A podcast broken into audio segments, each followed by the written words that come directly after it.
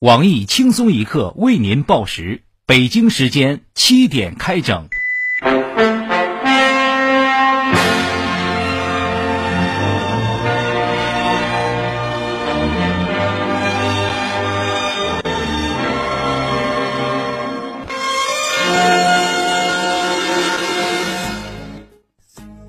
各位友，大家好，今天是六月九号，星期二，啪啪姿势和谐日。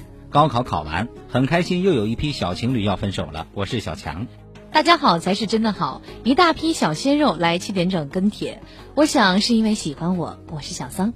欢迎收听新闻七点整，今天要整的主要内容有：江西高考再次抢头条，江西省定南县高考被曝发错试卷，某考点开考一个小时后，监考老师突然宣布要收回试卷重考，部分受影响的学生非常失望，蓝翔梦要破灭了。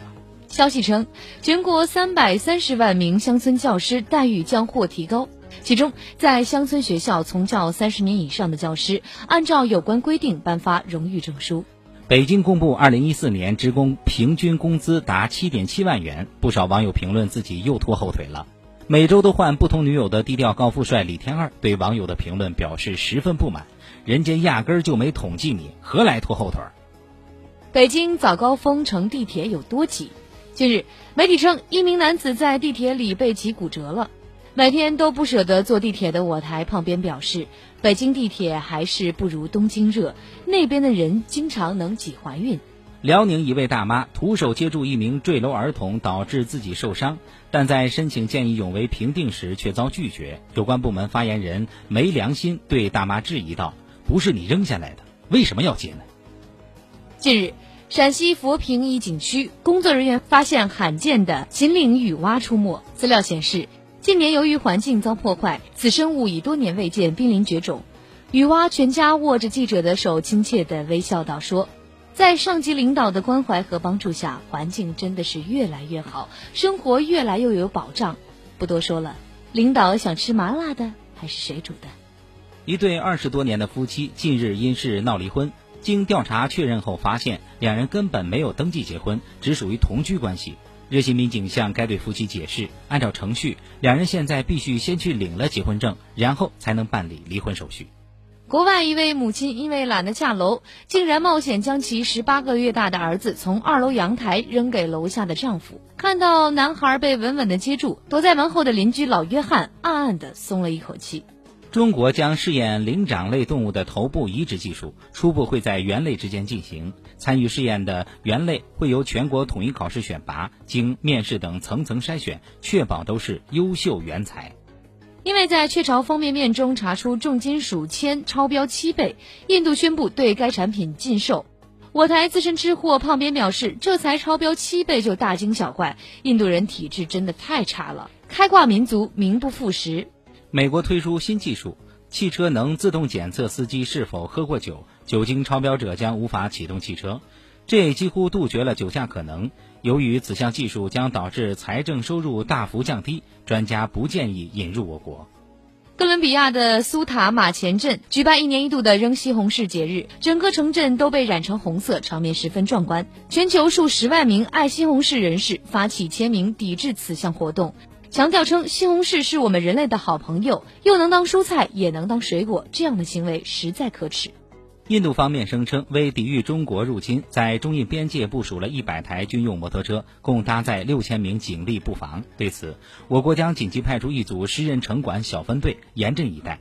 美国两名重刑囚犯挖墙壁穿越下水道成功越狱。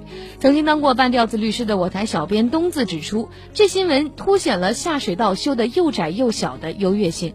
近日，马来西亚发生了五点九级地震，导致十六名登山者丧命，两人失踪。当地官员指责早前十名外国游客在当地一处神山拍裸照，亵渎了神山，所以引发地震。据悉，日本地震多发也是因为这个原因导致。下面请听详细内容。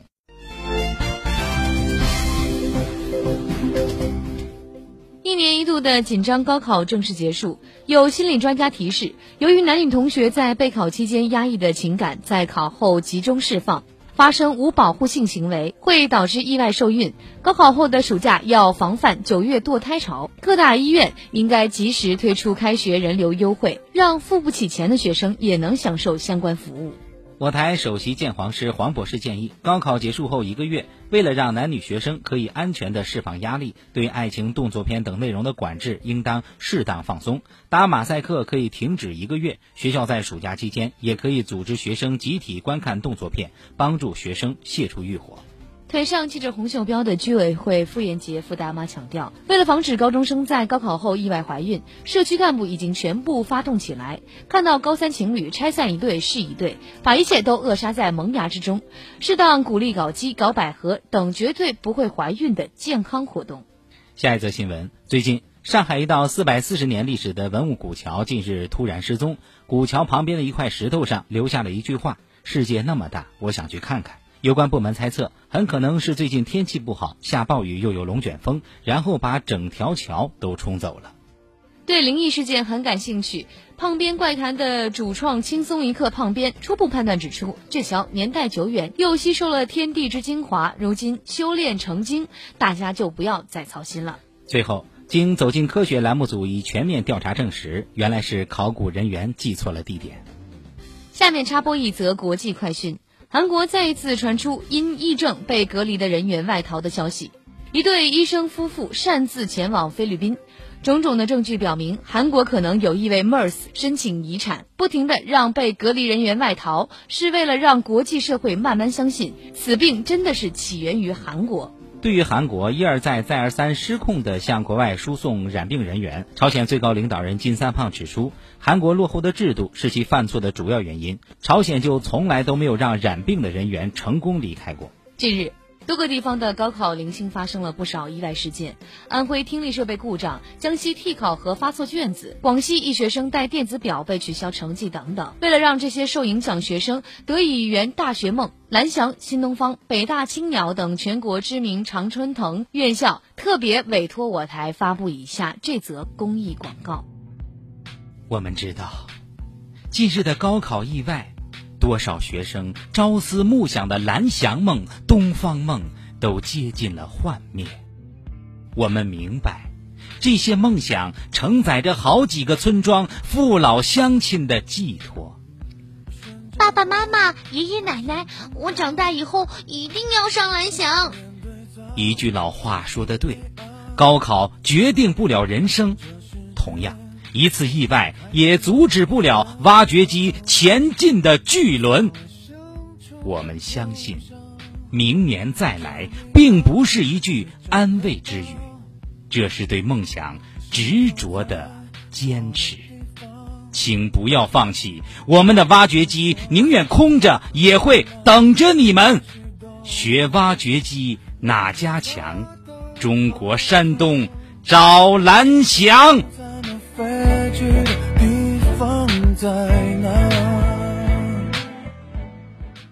假作真实，真亦假。雾里看花，贼幻梦。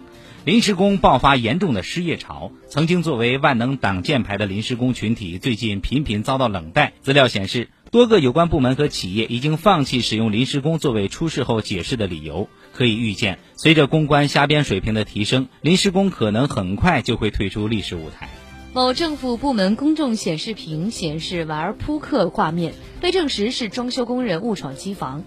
某银行回应高管卷三十亿元潜逃是前员工非法集资。某企业解释没有兑现合同承诺，是因为不法员工盗用公司名义等种种新闻中都没有出现任何临时工的身影。曾经辉煌一时的临时工落得无人问津的下场，实在让人感叹。经常在多个领域打嘴炮的著名公关专家黄博士指出，作为这个时代的产物，临时工曾经发挥了举足轻重的作用。在临时工的英勇出击下，为领导、为专家挡下了无数的枪林弹雨。多少二奶、多少失足妇女因此没有失去依靠。在临时工的临时工忽悠下，老百姓也有了生活的希望。现在，虽然临时工已经离我们而去。但我们绝对不应忘记临时工的伟大奉献。临时工你们是好样的。今天的新闻七点整就是这样明天同一时间我们再整